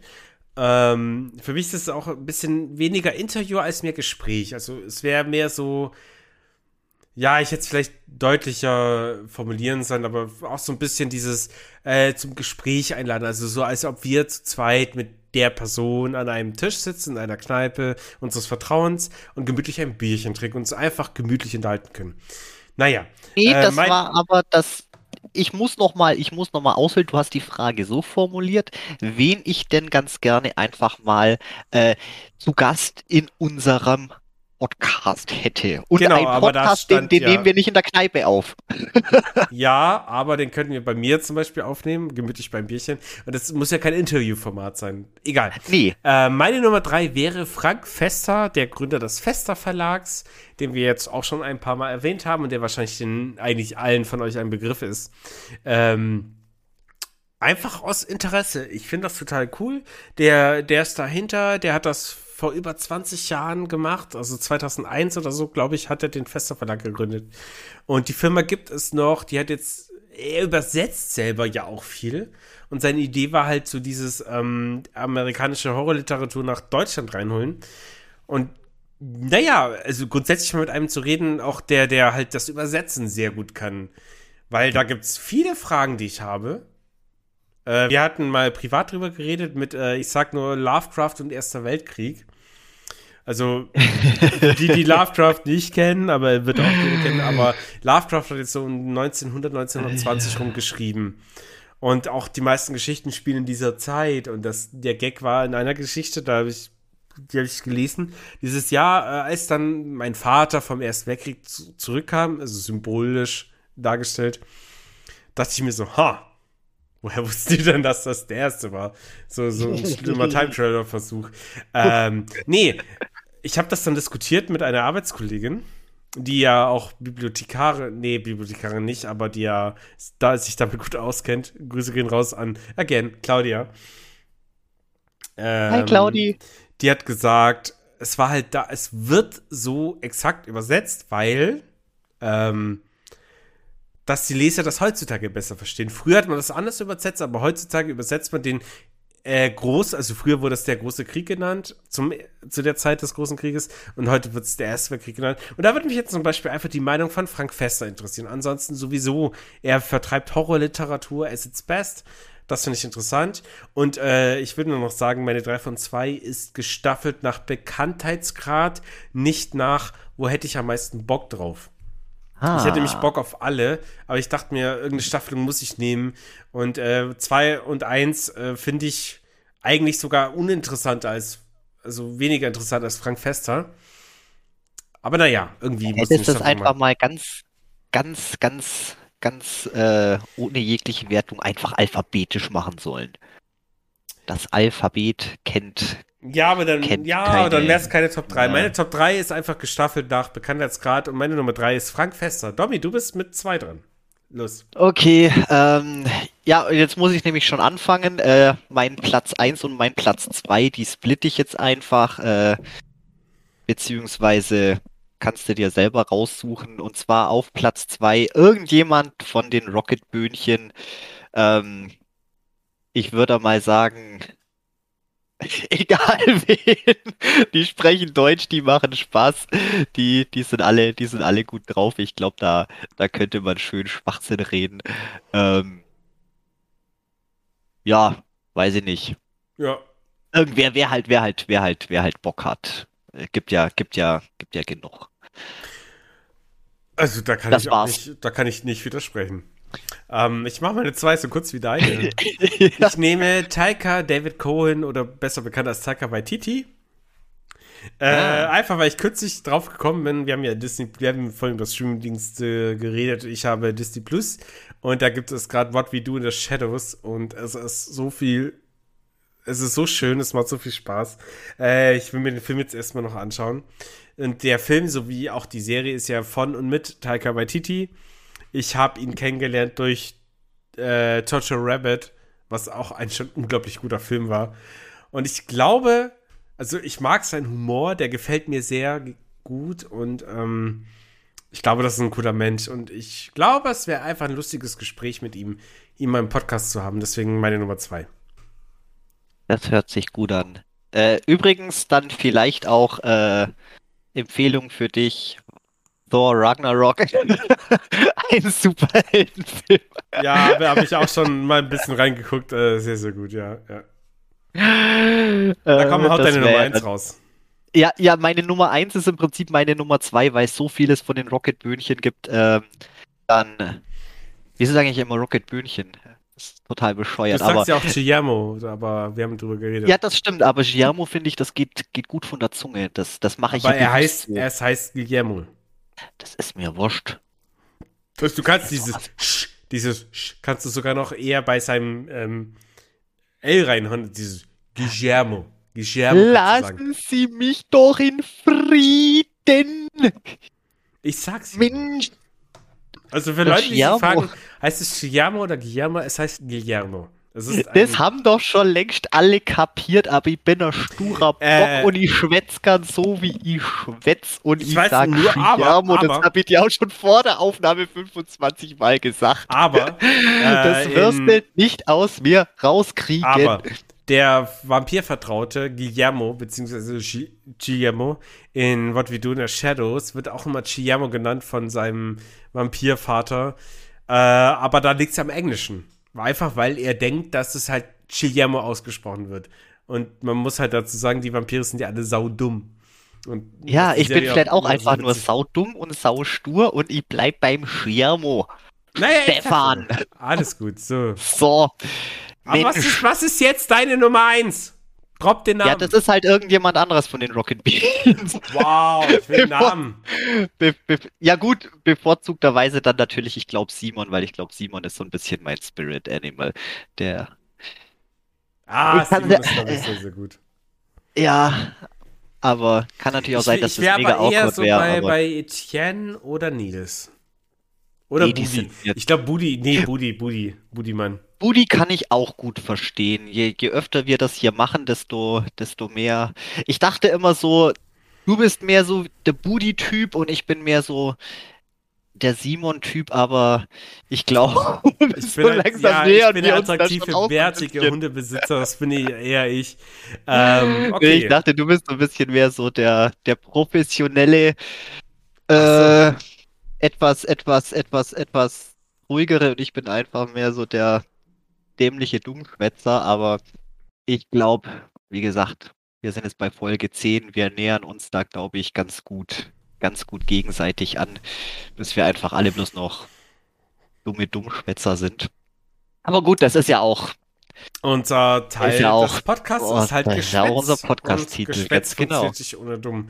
Okay, dann nehme ich meine Nummer 1 und die ist super langweilig, die super boring Stephen King. Ich hätte gern eine Frage bestimmt mit Stephen King. Ja, ich würde auch, ich würde aber auch so, ja, wann hast du, wann hast du gemerkt, dass du gerne Bücher schreibst? So, oh, diese Scheiße. ich will einfach nur fragen, ähm, Stephen King, du hast ein paar krasse Sachen gesch äh, geschrieben und ähm, ich glaube, ich würde ihn halt hauptsächlich ausfragen zu der Buchreihe mit, ähm, na hier, Herr der Ringe abgeklaut, der Dunkelturm. Ich würde da ein bisschen ja, fragen und ich würde vor allem beim Ende würde ich ein bisschen mit ihm diskutieren wollen, weil das Ende finde ich irgendwie genial, aber gleichzeitig finde ich es auch zum Kotzen. Aber es ging ja nur speziell um dieses eine Ende. Du würdest dann nicht ankommen, so, eh, Stefan. Stefan und Stefan kommt's mir gerade. Ja. Ich würde sagen, nee, nee, nee, okay. keine Ahnung. Ich, ich bin kein Geschichten, ich bin kein Autor. Ich habe da keinen ja. Plan. Ähm, ich würde einfach nur sagen, so, warum? Und äh, dann einfach nur sagen, egal. Ich fände es cool und ich glaube, es würde unserem Podcast auch ganz gut tun, wenn wir Stephen King als Gast hätten. Ich glaube, ich hätte nur eine Frage an ihn. Welche? Warum er Stanley Kubricks Shining nicht gut finden kann. Warum er sich das so weigert. Ja, gut, das, die, Frage kann ich, die Frage kann ich dir aber auch beantworten. Ja, und zwar, weil er, er sagt ja selber, einfach nur, weil der, dieser Film der Film ist, ist, ist dazu da, um Menschen weh zu tun. Aber ja, das ist genau Sinn und Zweck des Films. So, das ist. Äh, ja. Wieso, wieso, wieso, wieso, wieso magst du das nicht? Aber gut, aber gut. Aber ähm, gut. So. Da haben ja. wir unsere drei von zwei durch und äh, wir kommen jetzt zu unseren Fragen. Äh, unsere Patreons sind stillschweigende Genießer, deswegen diesmal nicht. aber wir haben einen weiteren Kommentar von unserem guten Michael. Äh, ich lese mal kurz vor zu unserer letzten Folge.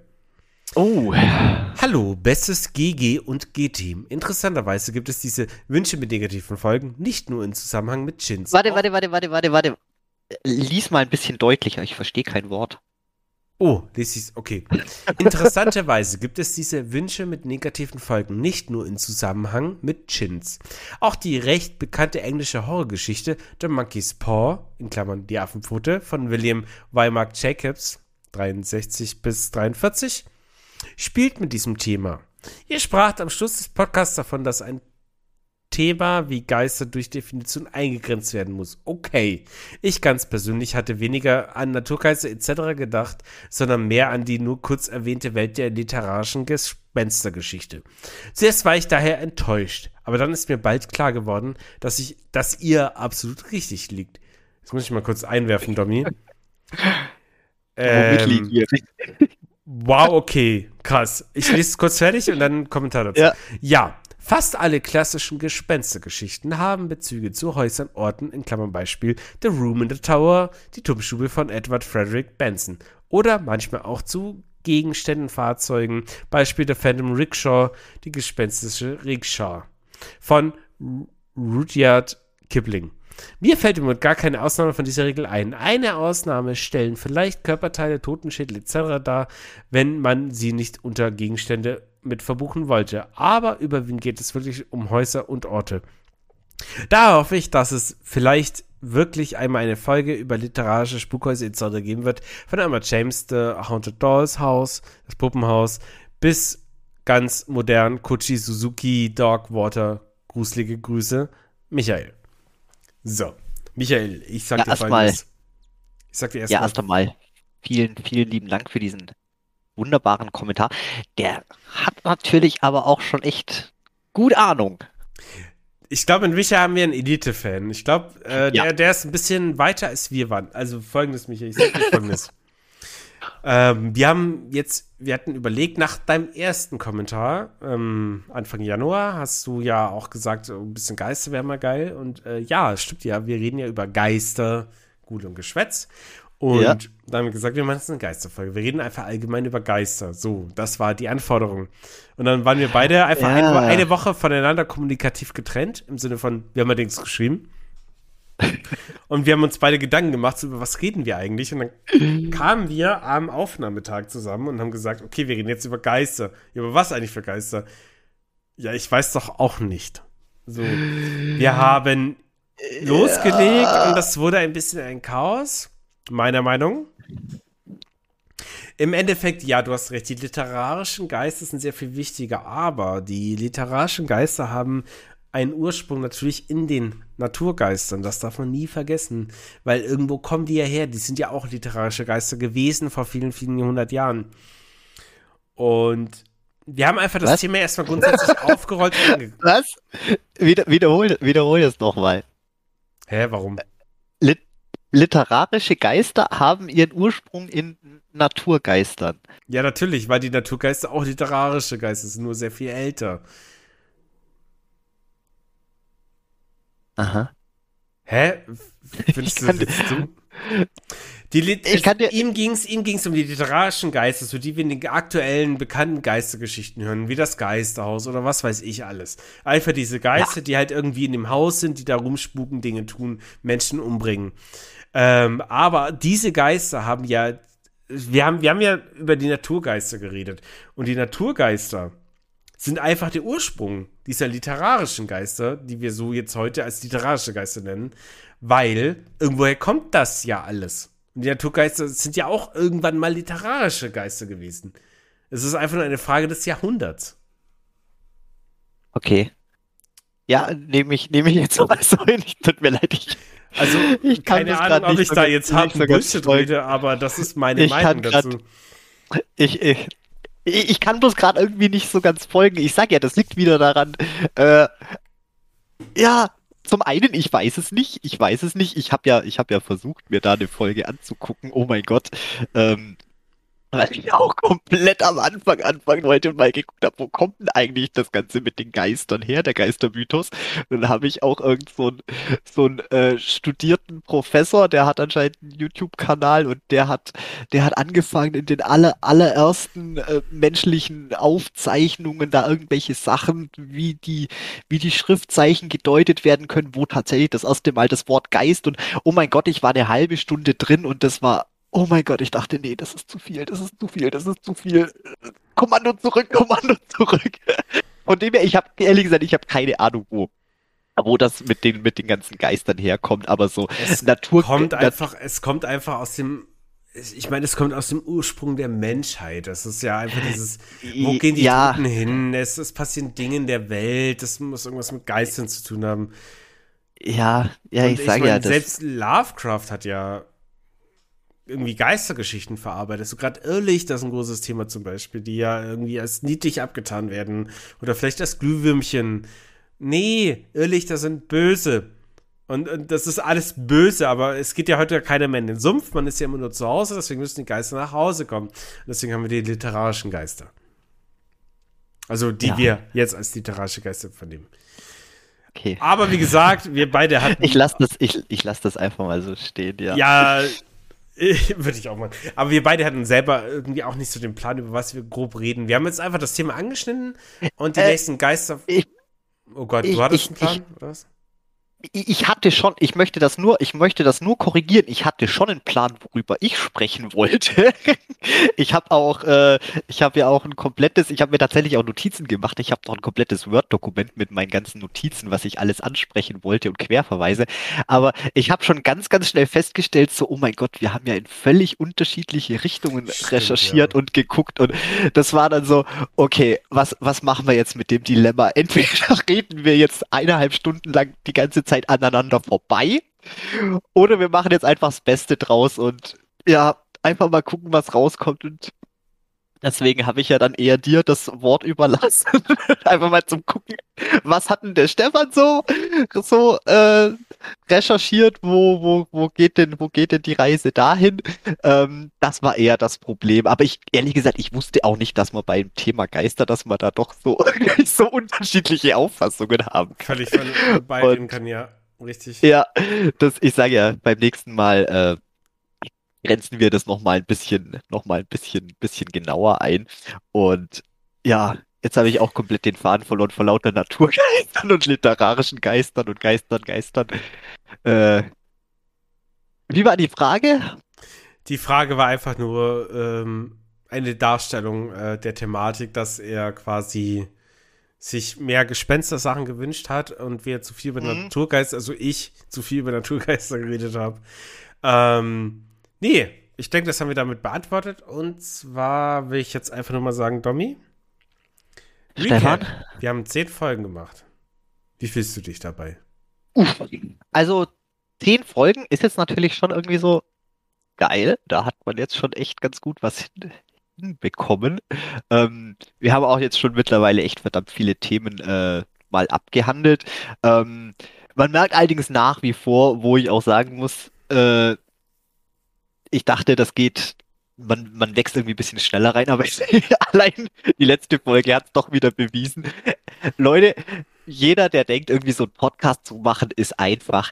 Nein, es ist es nicht.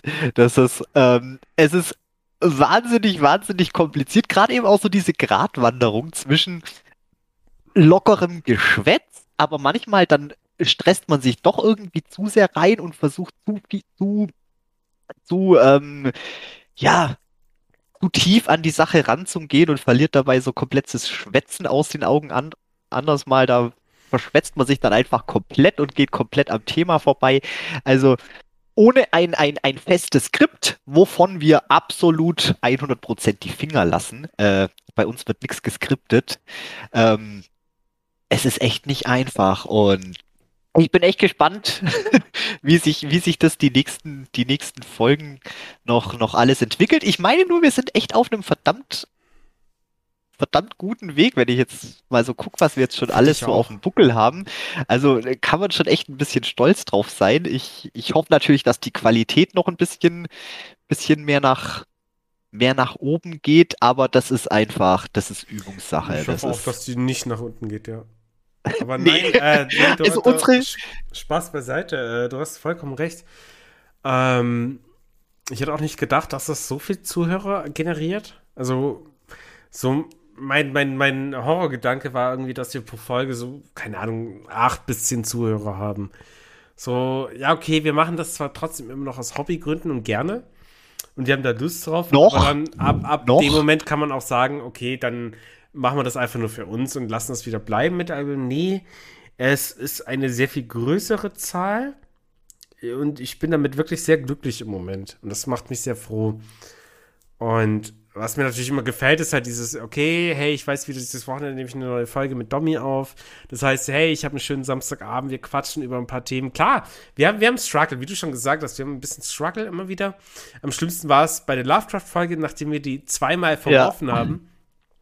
Äh, Aber jetzt bei der Geisterfolge zum Beispiel war ich, ich habe mir die heute noch beim Hundespaziergang angehört, so bevor ich dann jetzt die Folge mit dir aufgenommen habe. Und äh, ich fand das ganz schrecklich, was ich gemacht habe. Also ich, ich fand mich einfach grauenvoll. ganz, ganz kurz. Darf ja. ich dich nur ganz, ganz kurz ausbremsen? Ich will nur, ich weiß jetzt nicht, ob das schon das äh, siebte Jever bei dir ist. Aber du hast vor der Aufnahme noch gesagt, du möchtest eigentlich nicht nicht ansprechen, ähm, dass nicht du selber. Anfangen damit. Nicht anfangen nicht damit. An ja, aber. Genau. Ich wollte nee. dir nur sagen. Nö, aber man das kann hast du mir vorhin gesagt. Genau, wenn du genau. Drüber reden willst, ist ich, ich, ich halte dich nicht auf. Ich, ich bin nur, ich bin nur dein, dein, dein, dein, dein Schutzengel, der über dich wacht und darauf achtet, dass, dass du jetzt nichts Ungewolltes ansprichst, was das du gar nicht sagen Das klingt wie eine wunderschöne wolltest. Welt. Nein, ähm, was ja. ich nur damit sagen wollte, man ist ja auch selber immer nicht zufrieden und naja. Aber Ja. wir sind sehr zufrieden auf jeden Fall mit unseren Zuhörerzahlen und finden das alles ganz toll. Und äh, jetzt zu dieser Folge würde mich mal interessieren, was findet ihr eigentlich? Ähm, ist der euer Lieblings-Guillermo del Toro-Film? Oder wie Domi sagen würde, Guillermo del Toro? Guillermo-Film. Guillermo. Ja, ich bin jetzt gerade ein bisschen, ich dachte, äh, ich dachte, du fragst jetzt mal danach so, was denn den Leuten eigentlich so an uns eigentlich so gut, gut gefällt, weil wir jetzt doch schon so, so viele Zuhörer haben. Und ähm, mich Mhm. persönlich würde es jetzt tatsächlich mal interessieren, was, was ihr für Entertain Entertainment Value hier rauszieht, weil unsere wunderschönen Gesichter könnt ihr natürlich nicht sehen. Das heißt, das muss ja schon auch irgendwas, irgendwas im gesprochenen Wort sein, was euch auf einer ganz, ganz tiefen Ebene anspricht. Ihr könnt natürlich auch euren Lieblings-Giamo-Film natürlich auch noch äh, in die Kommentare hauen. So, also wenn ihr auch, kacke aber- seid, dann sagt halt einfach nur, welchen Guillermo-Film ihr gut findet. Aber sagt doch lieber bitte, was ihr toll an mir findet. Nein, ähm, haut mal Kritik raus, haut Lob oder äh, ähm, ähm, Negatives raus. Keine Ahnung, gebt uns Feedback. Oh. Aber lieber Lob als Negatives, weil ich mag, ich kann mit Negativen nicht so gut umgehen. So, ja. Nee, mich, mich tät's bloß mal, mich tät's jetzt bloß mal interessieren. Das ist mir jetzt auch erst gerade gekommen. äh, Keine Ahnung, als Beim du, als du fragst. Jever geht's eigentlich. Ich hatte, Ja, ich hab mein- ich hatte fünf. Ich habe mein, fünf. ich habe mein fünf. Ja, und ich hatte, ja gut, das ist bloß Hugo, der hat nicht so viel, aber ich glaube, ich habe jetzt schon auch langsam ein bisschen einen in der Krone. Aber das ist ja auch völlig in Ordnung. Ähm, die Zungen wollen geschmiert sein, dass das Geschwätz auch gut flutscht. Richtig. Ähm, ja, und wie gesagt, zehnte Folge, es ist ein Grund zum Feiern, da darf man auch mal ein bisschen Genau, wir emotional werden jetzt und gleich auch weiter feiern, denke ich. ja, das denke ich, das denke ich doch auch. Ja, die Patreon-Special-Folge haben wir jetzt schon aufgenommen. Da wollen wir Genau. noch mal was aufnehmen, wenn wir jetzt schon gerade so gut. Werden wir gucken, werden wir spontan machen äh, für unsere Patrons. Äh, ihr dürft euch freuen. Ihr habt die dann schon gehört. Äh, für alle anderen, wir haben eine weitere Special-Folge aufgenommen. Ich habe eine gute Game Show. IG, IG, IG, wow. Wow. Waren wohl doch sieben Jever. Vielleicht waren es ja doch sieben jeweils. Oh, weißt du, was jetzt gerade ein bisschen schade ist? Ja. Ich hatte, ja- ich hatte ja schon vor einer Weile mal gesagt, irgendwann müssen wir auch mal wirklich eine, eine, eine Drunken-Folge aufnehmen, wo wir einfach schon, bevor wir, bevor wir starten, schon ganz Das- gut das eine der werden wir Krone so haben. Aber das, Special-Folge machen. So 50 oder 100. wir teasern uns ja jetzt schon so ein bisschen an, wie das Ganze dann ablaufen könnte. So, aber äh, da dürfen wir jetzt bloß nicht unser ganzes Pulver verschießen, ne? Richtig. Stimmt, deswegen Fresse halten. Okay, gut. So, ja, ganz genau. Liebe Zuhörerinnen und Zuhörer, vielen Dank fürs Zuhören. Nach wie vor, vielen Dank fürs Unterstützen, liebe Patrons und ähm, alle anderen, die uns äh, geliked, geteilt etc. haben. Ähm, falls ihr mal die Muse habt, ich habe mittlerweile festgestellt, es gibt auch sogar auf Spotify, man kann den Podcast auch liken, gibt doch mal ein paar Sterne ab. Das wäre natürlich für uns nur hilfreich äh, und auch so auf sämtlichen anderen Plattformen. Ähm, mein Name ist Stefan und der Name meines guten Freundes ist. Ich bin der Dominik. Und ich bin der Uwe und ich bin auch dabei. Ähm, ich, wir beide ja. sind Geistergut und Geschwätz und wir sagen vielen Dank fürs Zuhören und einen wunderschönen Abend.